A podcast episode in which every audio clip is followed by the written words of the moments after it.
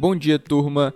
Ontem, terça-feira, dia 13 de julho, o Ibovespa descolou do exterior e registrou uma alta de 0,45%, recuperando 128 mil pontos, repercutindo a proposta de reforma tributária mais amena apresentada pelo relator.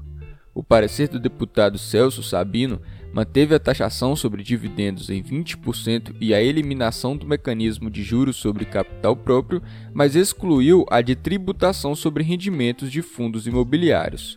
O substitutivo também reduziu mais a alíquota do imposto de renda para empresas com lucro até 20 mil reais, a 5% em 2022 e 2,5% em 2023, e para as empresas que registram lucro acima de 20 mil reais, com a queda sendo de 25% para 12,5%.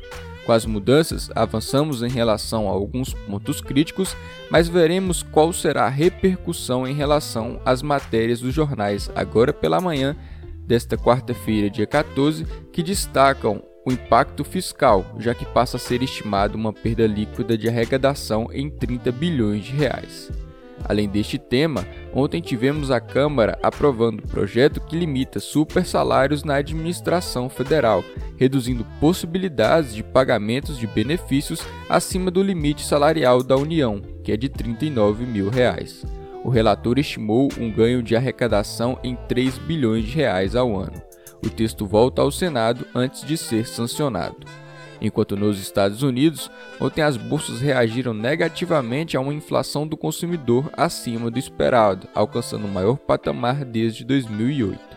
O índice de preços ao consumidor apresentou uma alta anual de 5,4% em junho, contra uma expectativa do mercado em 4,9%.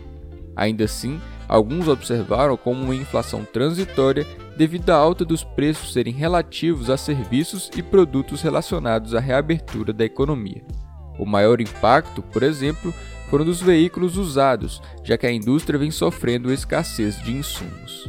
Mas o que fez azedar ainda mais o desempenho dos índices e o S&P 500 recuar 0,35% foi o leilão de treasuries de 30 anos mal sucedidos os 24 bilhões de dólares em títulos de 30 anos foram vendidos com rendimentos de 2%, ou mais de 2 pontos base acima do valor da dívida negociada antes do leilão.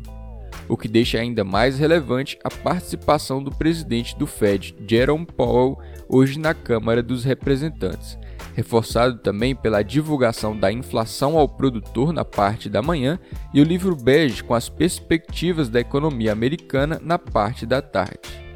Agora pela manhã, os índices futuros de Nova York estão no 0 a 0, enquanto a Europa recua. No Reino Unido, a inflação também subiu mais do que o esperado em junho, com um avanço mensal de 0,5%, enquanto era esperado uma alta de 0,2%. Ásia, os mercados fecharam em baixa com realização da alta de ontem. Para a noite de hoje, atenção aos vários dados divulgados na China, com o PIB do segundo trimestre, vendas no varejo, produção industrial e taxa de desemprego. No mais é isso, uma ótima quarta-feira a todos.